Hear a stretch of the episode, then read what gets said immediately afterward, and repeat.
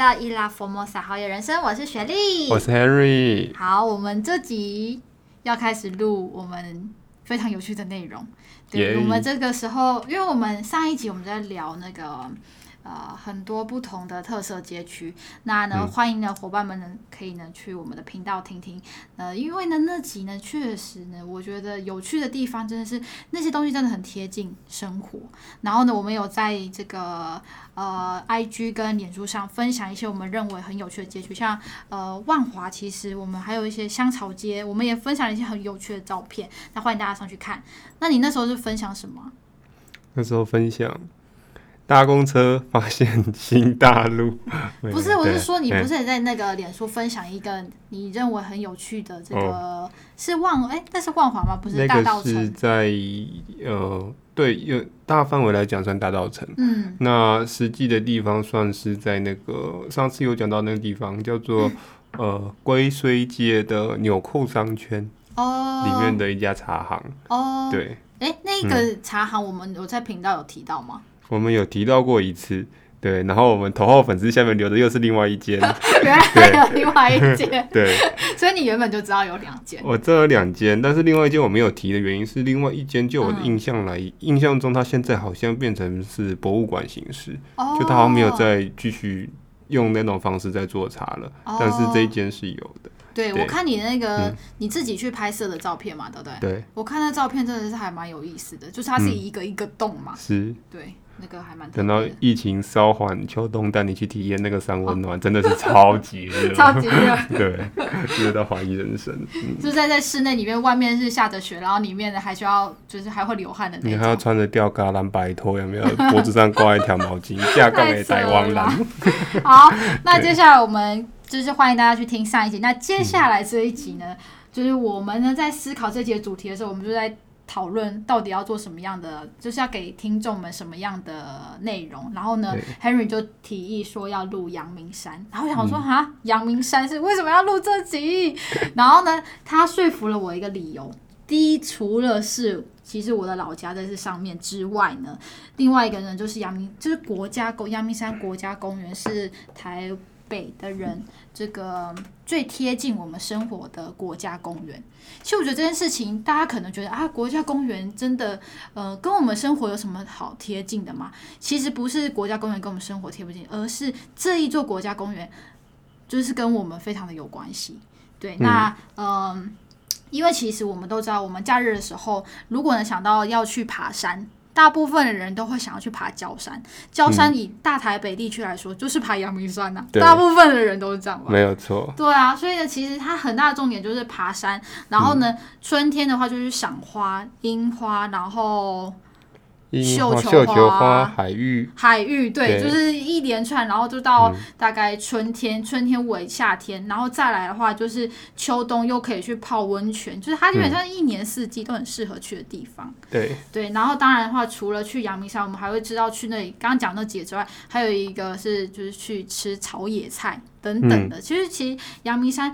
这些东西都跟我们很有关联。那当然，我们呢、嗯、不是要讲这些，我们要讲 就是跟这些没有太直接关系，但是它跟这个人文、地理、历史是有直接相关的。就是到底什么样东西、什么样的事情造就它是阳明山国家公园，是国家公园这几个字。嗯对对，好，那我们就呃让 Henry 你讲一下 为什么你要想要入国家公园这。这这集其实好了，我知道真的有一点点跳痛了。对对，那只是因为上一集录完之后，我们有点久没见面了哈。嗯。对，然后有一天我们突然在线上，那时候在讨论说，好，下一集到底要录什么？嗯。我真的是左思右想。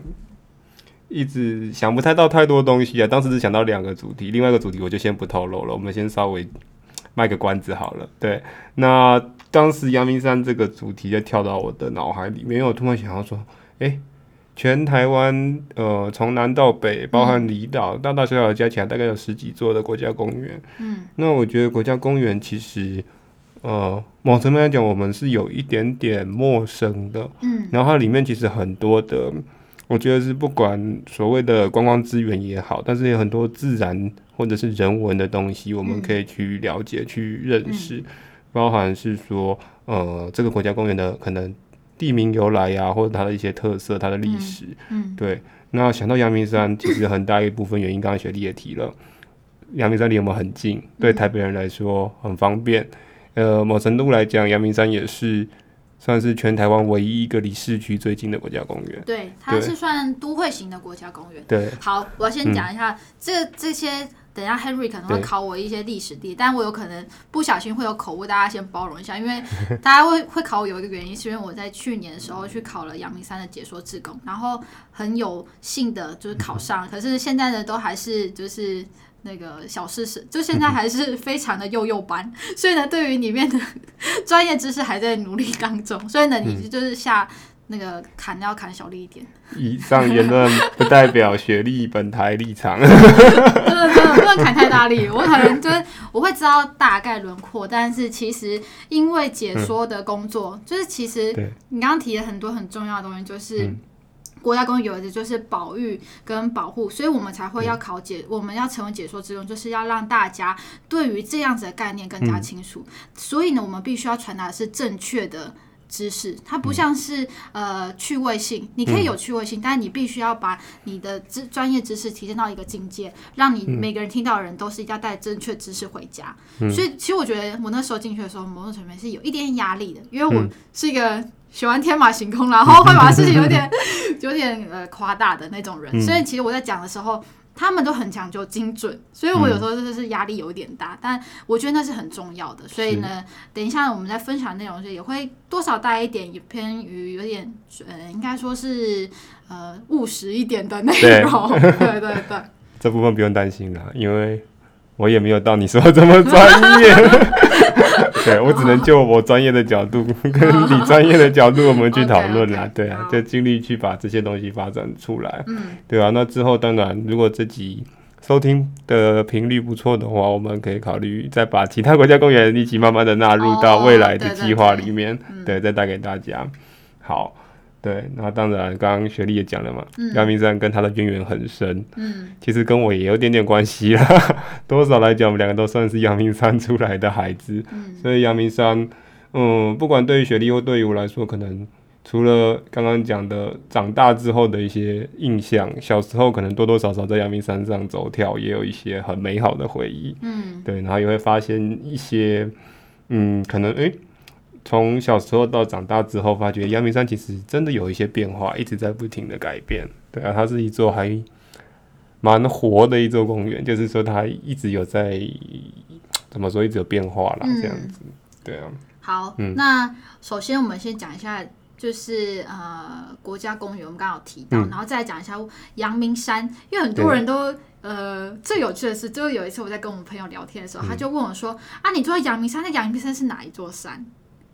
嗯，那你会怎么回答他？就跟他说靠近台北的那座山，我是把他拉到 你是在台北被问的这些问题，对不对？把他拉到外面去之后，旁边那一座山。其实阳明山它真的就是它不能说是它算是一个统称，嗯。对对，阳明山它其实是大屯火山、大屯山系，还有很多不同的山系组合成的。就是它算是一个统称啊，所以我们不会说阳明山是哪一座山，嗯、它不像是玉山主峰，就它有一个标高多高，我们就会指玉山主峰就是那一座山，它不是，它是以一个整体的一个说法。嗯、那后来呢，我们就说，那到底为什么又有很多的古名？对，对，大家会不会讲到阳明山就会讲到什么草山啊、阳明山，或者是很多还有什么旧名啊？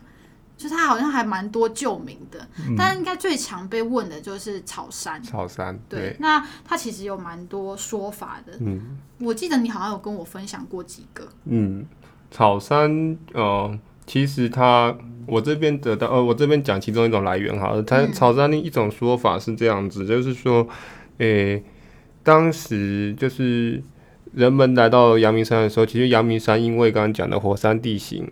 呃，造就它的植被其实蛮特殊的。呃，某层面来讲，就是在阳明山，其实你要发现比较高大的树木是相对来讲比较少的。你比如说去小油坑那周边看到都是呃比较是竹林类型，或者是那种比较矮小类似芒草的这种草原的类型。所以当时的人们就把看到的景象命名这座山叫草山。嗯，草很多的山，草很多的山，其实就是直觉。对。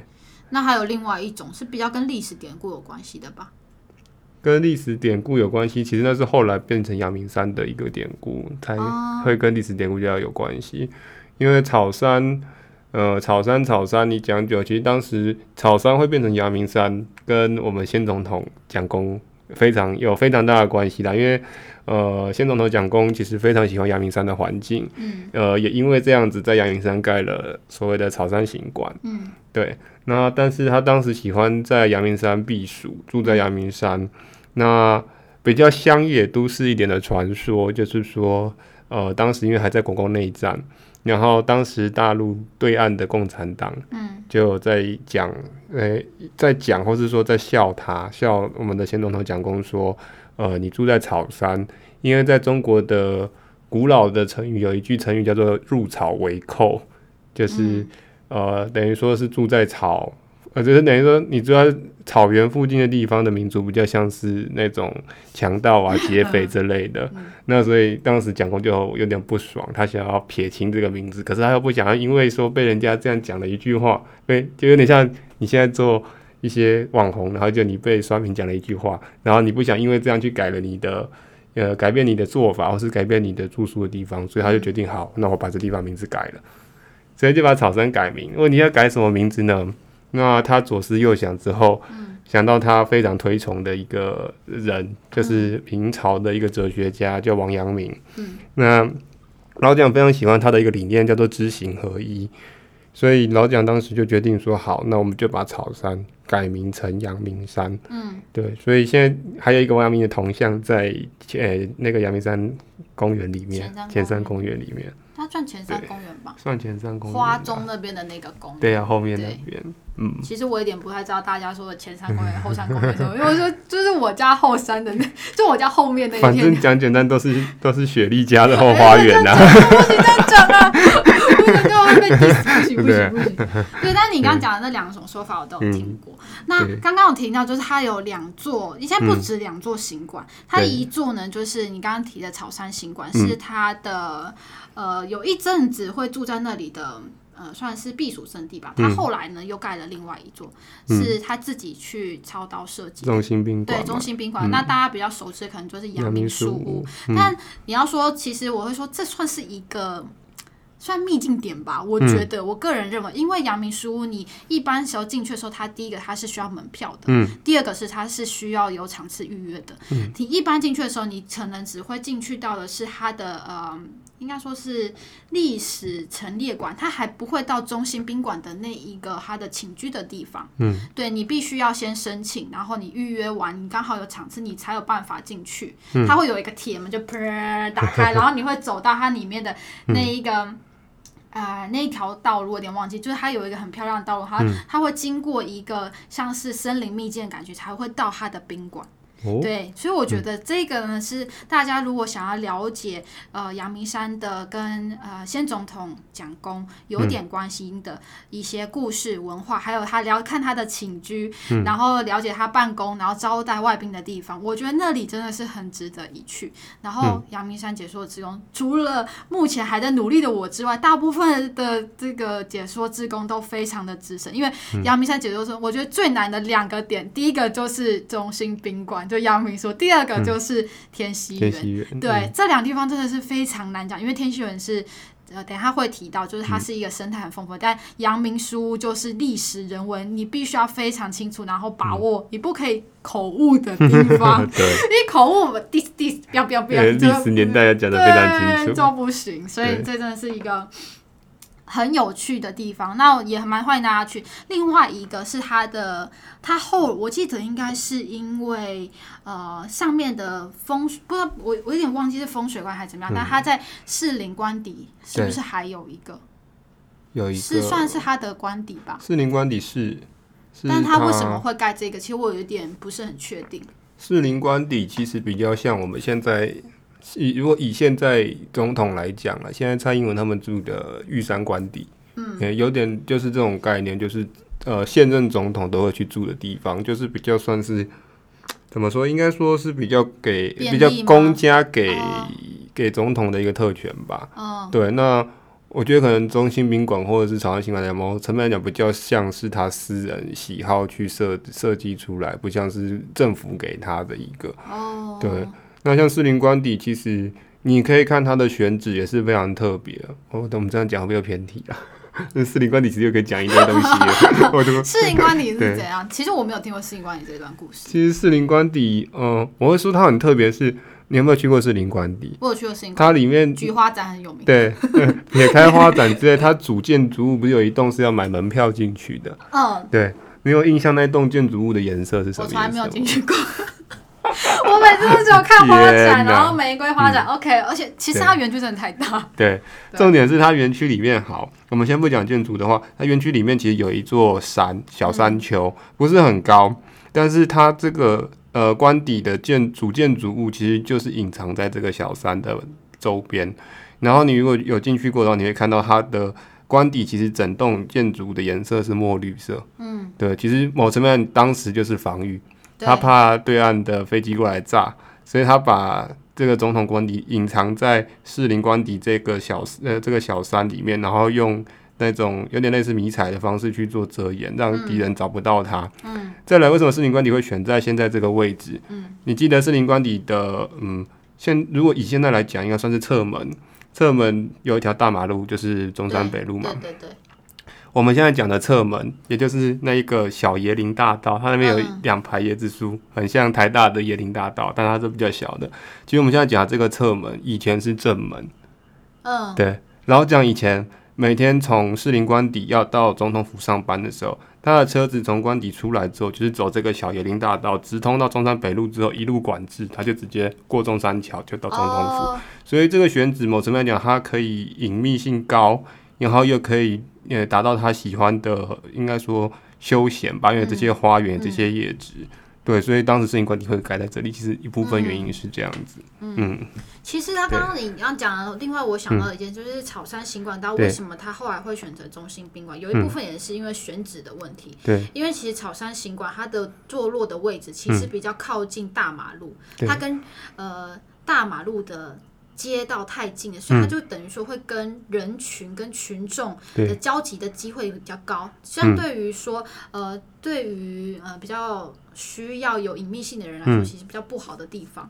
所以他后来才会选择中心宾馆当做他的另外一个位置，然后他也把它漆成就是墨绿色的，也是为了防御的目的。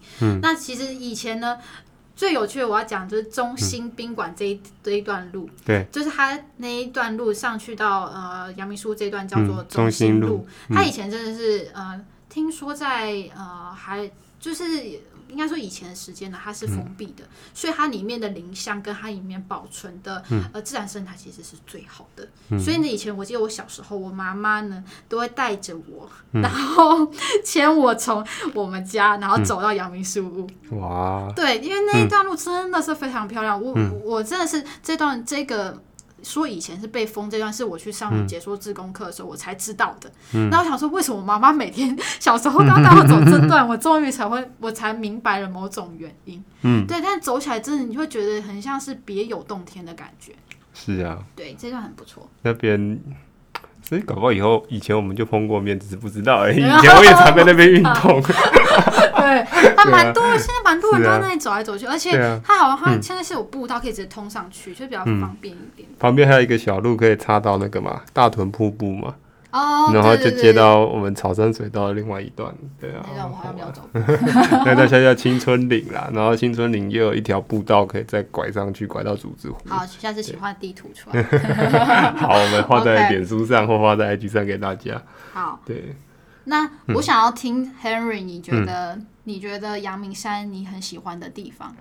嗯，好，其实阳明山，我觉得我要先讲一件事情，就是。嗯，我们可能认知的阳明山就是刚刚讲的比较偏在怎么说？现在所谓的比较偏山上这一块。嗯，其实阳明山国家公园的范围还蛮广的。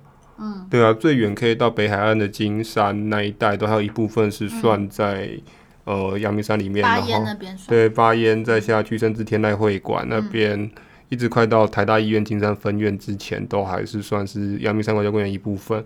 再来就是往东往西的话，像您刚刚讲的那个天喜园，嗯，那边至善路那一块外双溪那边也有很大一部分也是归在阳明山国家公园里面。嗯，所以其实我们不要想象说阳明山国家公园就只是哦山上那几个著名的景点小油坑啊、擎天岗等等，其实它范围是很大的。对，那要讲我自己比较喜欢或者是嗯印象比较深刻，其实我自己。嗯，去了这么多趟来讲，我自己是最喜欢，应该算是梦幻湖吧。嗯，对，因为我觉得梦幻湖，呃，当然可能大家有去爬过七星山东峰，嗯，主峰，主峰一定都会去走，会经过这个湖啦。那一定会觉得这湖没什么特别，甚至因为上面还有一个广播电台，所以还有那个车道，嗯，公务车可以开上去嘛。对，但我很喜欢，是因为，嗯、呃。我以前我们小时候的时候，我们我们喜欢是傍晚，诶、接近傍晚的时候，大概下午三四点、四五点多，然后我们带着手电筒去，就是爬爬山，爬到七星公园，然后再下来，再带带着手电筒下来，然后我就印象非常深刻，就是，嗯，在傍晚的时刻，在梦幻湖那边，基本上等到人就是慢慢没有人潮之后，其实那边。是非常安静、非常静谧的，然后你可以体验到那个极境公园的感觉。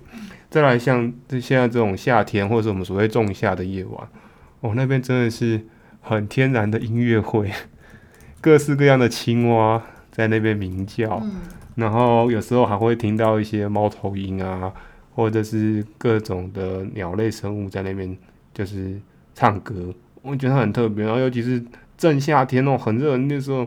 就是还没天黑的时候，就会先听到一堆蝉，很吵，没有错。但是有时候就觉得说啊，烧柴来这边才是一种体呃体验大自然，然后拥抱大自然的感觉，你就会感受到那极境公园的魅力，原来在这里。嗯、那再来就是梦幻湖，其实它又是台湾水韭，就是这个特有种植物的很重要的保育地。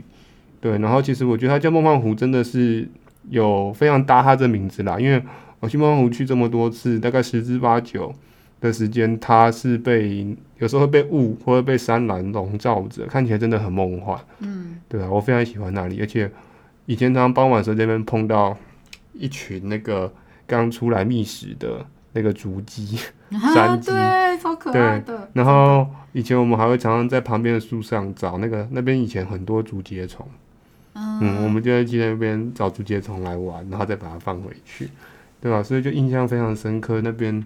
等于是我一个从小到大的回忆啦，然后也是我觉得梦幻湖，哎、欸，不是，就是说，其呃，阳明山来讲，我觉得相对人比较少一点点，然后很舒服的一个地方，嗯，嗯，推荐给大家。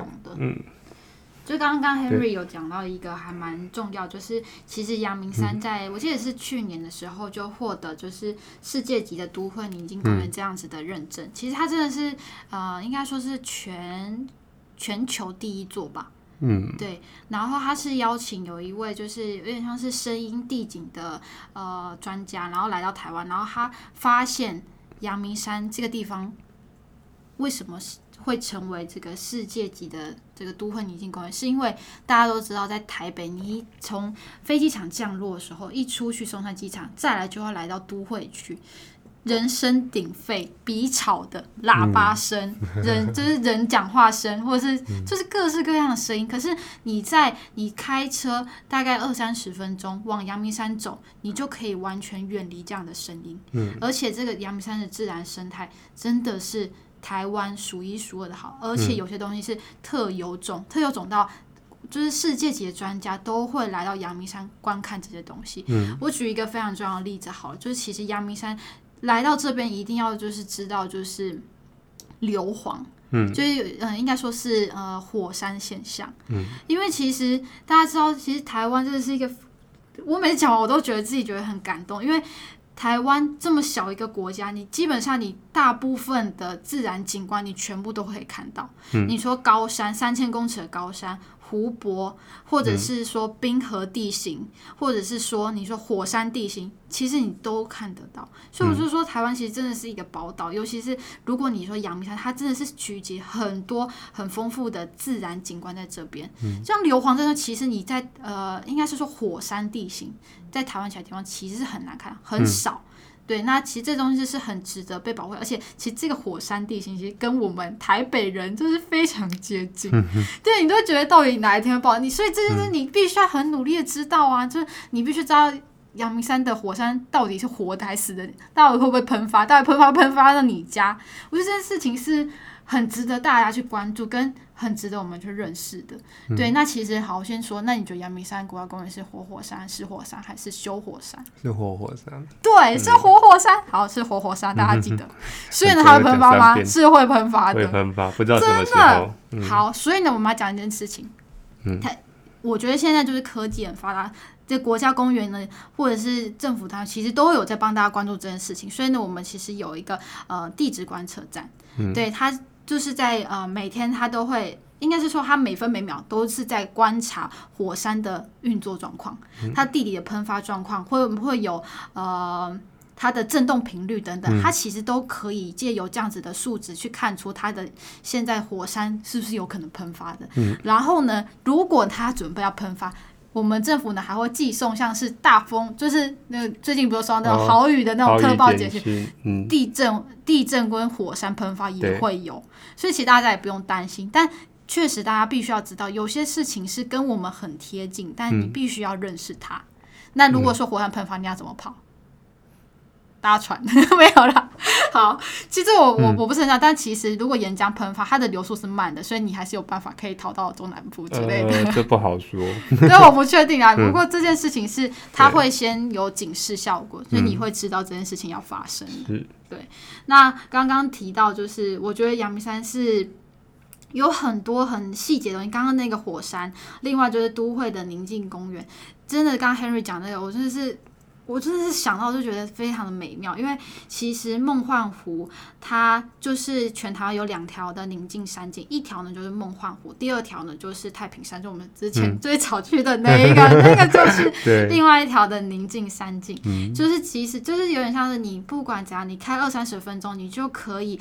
让你自己的身心降到三十分贝、四十分贝以下的那种环境，嗯、因为其实你越安静的地方，你越可以呃听到自己的声音，跟你越有可能认在这种呃宁静的环境跟自己对话。嗯，对，所以其实我记得我很小时候，我不是呃被梦幻湖给就吸引，嗯、最小时候我最喜欢的是擎天岗。哦，擎天岗其实在呃人还没有那么多去看牛的时候。嗯其实它是非常非常非常寂静。嗯、你来到那个那个大草原上，你基本上是听不到任何声音的。嗯，就如果没有太多车的时候，你去那边的时候，你会发现那也是一片寂静，就像没有声音一样。对，就是你就说冷气声音，然后什么东西，嗯、它也不会有蛙鸣。它是它是很特别，它是没有蛙鸣、没有叫声的地方。这叫无声胜有声。对，就是无声，嗯、然后你就觉得哇，很。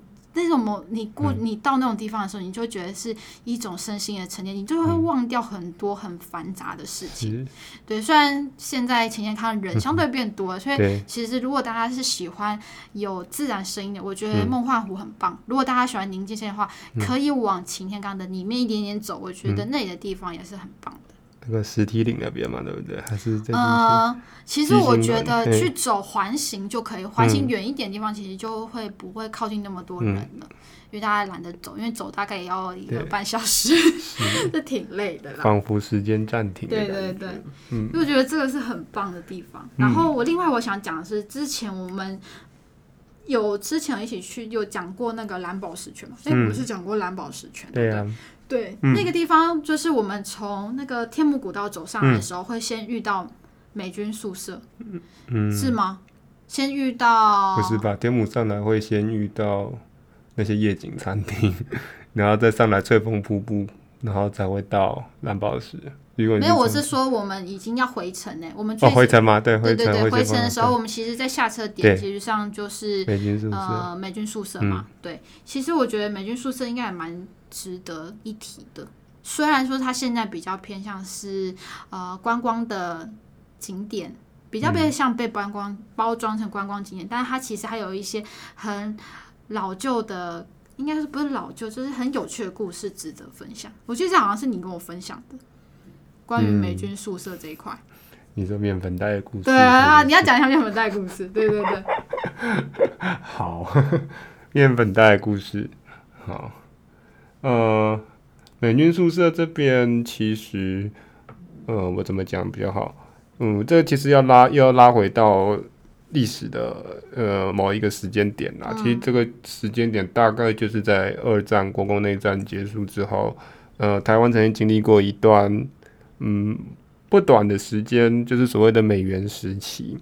来，当时美军的所谓的第七舰队就是协防台湾，呃，讲深一点、专业一点，叫做什么？当时你可能有听过以前一些历史专有名词，叫什么第一岛链啊、第二岛链，他们在做这个东西。啊、对，就是呃，当时的说法啦，就是什么，嗯，要用要想办法阻止共产主义跨过这个岛链，它岛是呃，就是。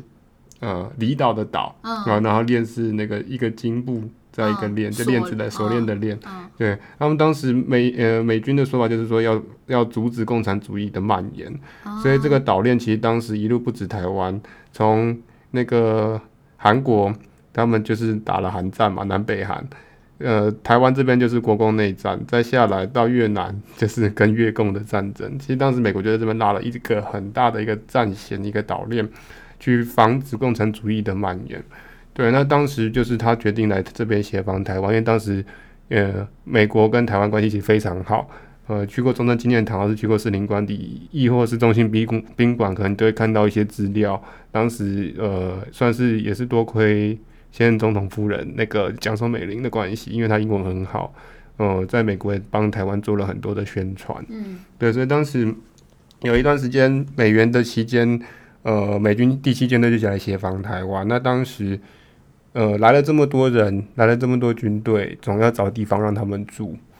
对，所以美国当时政府花了很大一个心思在想说，要怎么样去安置这些协防在台湾的军人也好，甚或是当时可能有一些 CIA 之类的情报官，我我们现在不无从得无从得知啦。但是可能有这些人在里面，反正就是美国来的官员跟家眷要怎么安置。当时美国就是派了两台直升机，呃，在台北地区到处飞，然后在台北上空找，想要找一个看起来比较符合他们北美居住的环境的一个地方，呃，飞来飞去，飞来飞去，好，就找到了现在这个位置，就是呃，现在这地方我们叫山仔后，呃，就是山上的山，牛仔的仔，然后后是那个皇后的后，山仔后，嗯。呃这个地名其实你呃要了解它的地名由来很简单，用台语去念就好了，就叫刷鳌，就是山的后面。嗯、对，那他们选定这里就觉得这里看起来有点像他们北美的环境，然后又在山上有点依山傍水的感觉，然后又又在算是山的后面一个山凹处，算是环境很清幽，所以他们就选定了这边来盖美军宿舍。对，那所以这边你现在呃，大家如果有上去，就会看到很多所谓的嗯，现在大家都叫白房子啦，因为当时基本上都是以白色为主。对，对，那但是我常常会跟朋友说，去那边一定要注意一件事情，呃，全台湾我不敢讲其他地方没有，但是就这边最多。你去看这边的房子，每一栋房子都有一根烟囱，嗯，对，真的很可爱。对，要去找烟囱。那为什么会有烟囱？其实就是因为美国人当时来到台湾。呃，他们不还不太清楚台湾的气候，但是在美国的习惯，冬天很冷，要生那个柴火，所以他们会有壁炉。那有壁炉就要有排气，不然会氧化碳中毒，所以就盖了这个烟囱。那但是来台湾盖了之后，才发觉说，哎、用不到。对，所以的话这就慢慢变装饰品。所以现在你进去，很多被改成咖啡厅也好，餐厅也好，或是一些文创商店，其实他们都还保留着这个壁炉在里面。对，好，那。这个又跟刚刚讲的面粉袋故事什么关系？其实面粉袋故事就发生在这个情境。你想想看，当时才刚打完，算是八年抗战之后没多久的，国共内战，等于人民是一直在战争的水深火热之中，一直在打，一直在打。嗯。所以当时人民其实是贫穷的。那这美元来的时候，他就会发给台湾人，因为当时大家都没有钱买东西、买民生物资，所以当时美军就送很多面粉。那当时面粉就是用那种很大麻布袋，上面就会写那个什么台美友好啊之类的，对啊，就像昨诶、欸，是昨天吗？昨天好像那个不是有议员来，那个美国议员来台湾，然后也是戴口罩，然后硬说什么呃这次换美国呃之类的东西，就是类似这种感觉。然后那当时送了很多面粉，那当时的人因为台湾人当时因为没有钱穷，那所以他们呃，就面粉吃完之后，啊，小孩子没有钱买衣服买内裤怎么办？好，那个面粉袋剪一剪，就变对，就变内裤，就变小朋友的内裤跟衣服。所以当时很多小朋友开裆裤就看到，哎、欸，是面粉袋做的，上面甚至有印什么台美友好啊之类的。台美友好内裤。对，就 哇，这好特别。对，这是非常特别的一段历史啦，关于呃美元那个时期。嗯。那其实可以讲这一段时期，其实。我这边来讲，不止影响了阳明山，你可以看现在，呃，台北的一些街道的命名也很清楚，比如说罗斯福路，是今年美国的总统小罗斯福，然后在内湖跟那一个，呃，内湖跟松山区交界的两座桥，麦帅一桥跟麦帅二桥，嗯，甚至是还有麦帅新城，嗯，纪念的是美国将军麦克阿瑟，对，因为当时其实在。战争的阶段，他们帮了台湾很多。他是亚太区的总司令，虽然大家对他印象比较多的是那个麦克阿瑟为之祈祷文，有没有写了一篇很感人、感感人肺腑的一篇文章？对，所以这个是某程度上，我觉得是阳明山之于台北也好，至于台湾的一个历史背景的人文的一个影响。嗯，可能是出现在这一块。对对，其实现在如果说你要看到哪些是呃。以前还有保留下来的算古迹吧。其实我记得他们的门牌上面会有写，他是哪一个时期，他会把他的故事写下来，嗯、就是谁住在这里。嗯，所以其实有些咖啡厅前面还是有故事，我觉得那应该是算是蛮有趣的地方。大家如果去的时候，不只是要去那里放松，其实也可以了解一下这边人文历史。其实应该还有一些，我记得我有一次去雅尼克的时候，嗯、它里面是还有放美军的老照片。嗯，其实还蛮多都值得大家去发掘的啦。对啊。现在包含在上面，还是有美国学校、欧洲学校，对对，还是在上面，对啊，这也是某层面上形成现在大家所谓天龙国中的天龙国，也就是天母。嗯，为什么这么多外国人聚集，也是跟这个有关系。嗯，对啊。讲到天龙国中的天龙，我要讲一个非常有趣的事情。嗯，我曾经呢有问过爸爸，就说。为什么我的身份证的那个开头不是 Y？是 他说他的是，我说我也好想要。对，就是我到我爸爸那一辈的，还是会可以看到身份证知道前面是 Y，就现在已经是没有办法处理，它是一个消失的呃代号。对，就只有。够老的天龙国中的天龙人会有而已。你这样讲，你要小心哦。爸爸其实应该不会听吧？对啊，对，好，反正我觉得这个是很有趣的地方。然后再来会讲一下，就是呃，有没有是你觉得是跟呃有这应该说是住在阳明山或者住在我们这个地区会发生你认为是有趣的事情？好，我先讲我的好了，嗯，请说。我记得我每时候小时候都要回家，嗯、因为我我以前读的小学，嗯、呃，是在比较远的地方，嗯、所以呢，我必须要搭车回家，嗯、就是要从像路途颠簸，我们要从山下再搭转公车二六零红五，然后从台北车站或士林呢，扣扣扣扣扣扣回到家里，然后呢，我们还要呢从那个士林的那不对，就阳明山。公车总站走回家，嗯，嗯哇，这条路多么的漫长，啊、回到家呢都一个半小时过去了，啊、觉得哇，这日子很漫长。嗯、所以我就记得我小时候，就是我有看过一篇，就是到底就是我们住在阳明山会遇到什么样的困扰呢？就是第一个呢，就是。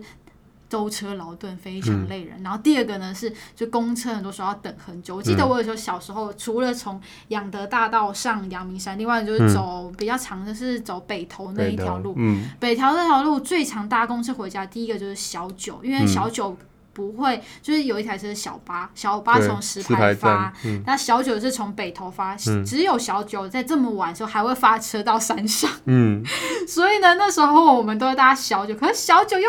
等很久，你知道吗？他为什么叫小九？就是因为他真的是等最久的公车。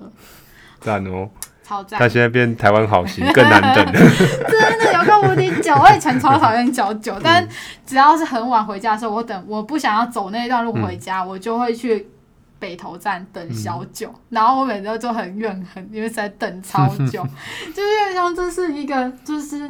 小时候到现在还会一直有记忆，嗯，对，那在我也还蛮多文化大学学生说，对啊，就是这样，就是日常嘛，没有错啊，嗯，山上人的日常，真的，好，那换你分享一个。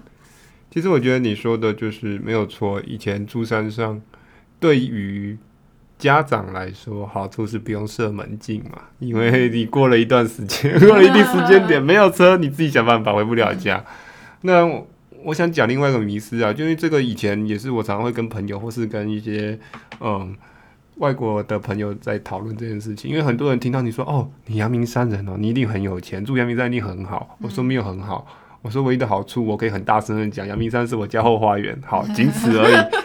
我 然后他说为什么不好？他说你家不是理论上温泉可以直达你家吗？你家就可以泡温泉。哦、好，这真的不好。第一件事情，我家没有温泉。好，第二件事情，你家为什么没温泉？我家我家大概差再差个五六百公尺就有温泉，就差那么几条巷子。这是牵管线啊。哦，好，好，我等下讲管线的故事。对，好，但温泉不是重点，我要讲的一个重点是，大家当大家都在羡慕住在阳明山的人的时候，其实阳明山住在阳明山上的人都有一个共同的痛苦。哦，有电器的部分吗？对，就是电器的部分，哦、真的就是硫磺很讨厌。那小时候还记得，就是以前买什么家电品啊，我们就讲那个，现在可能比较少人在用了。以前会有什么 CD player 或者是那种、哦、呃录呃录音机之类的播放机。嗯，当然。以前你稍微比较有预算一点的，你会想说好，当然买最好的嘛，音质比较好什么的。但是当你住在阳明山住久，你就发觉这是错的迷思。在阳明山是买越便宜越好，因为你平均大概每一个月要换一次。真的，很夸张。尤其电视，电视我们大概是一年还是半年换一次。对，所以到最后就是越买越便宜，买到最后就是大同大同国货好，有没有？对。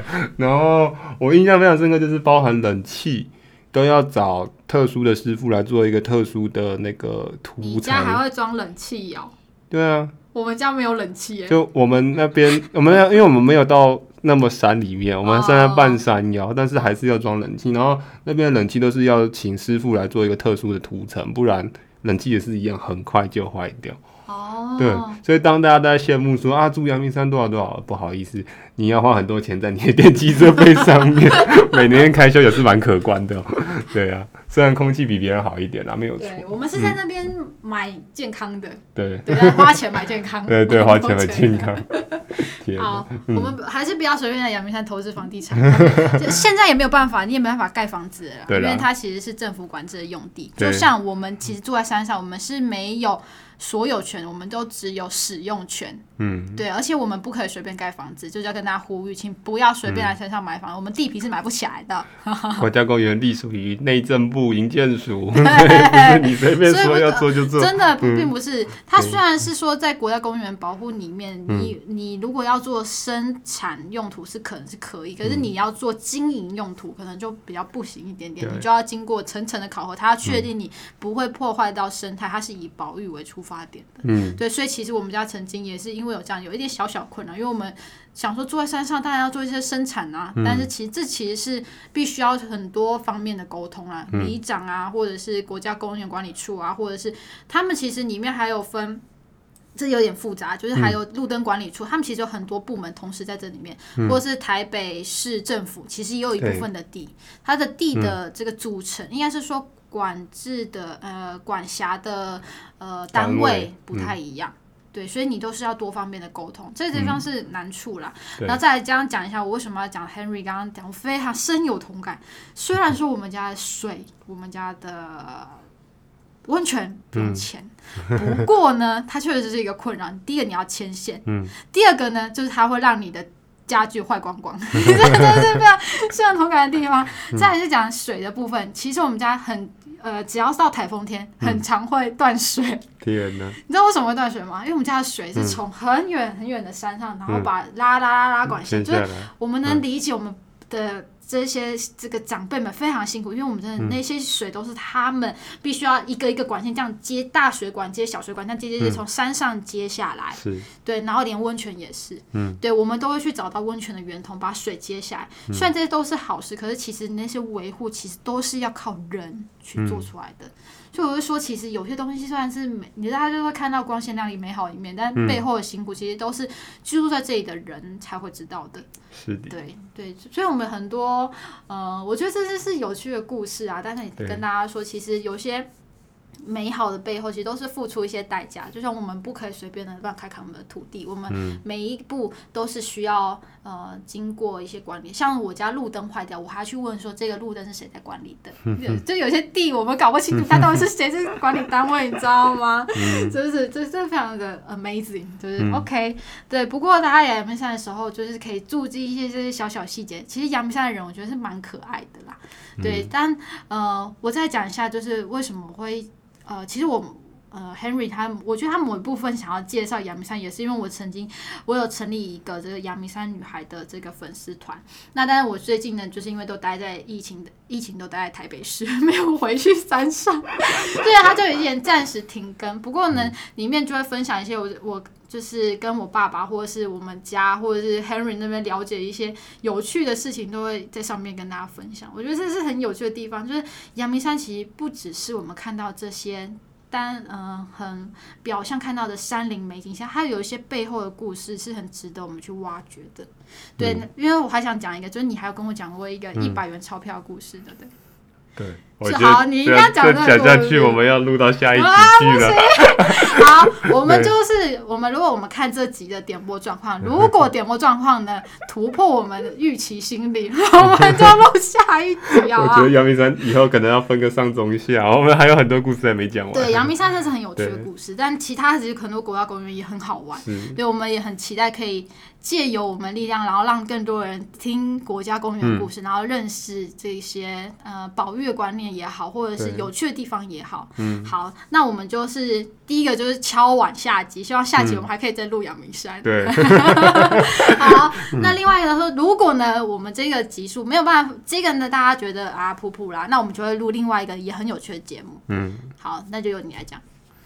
我们就会录另外一个跟前面。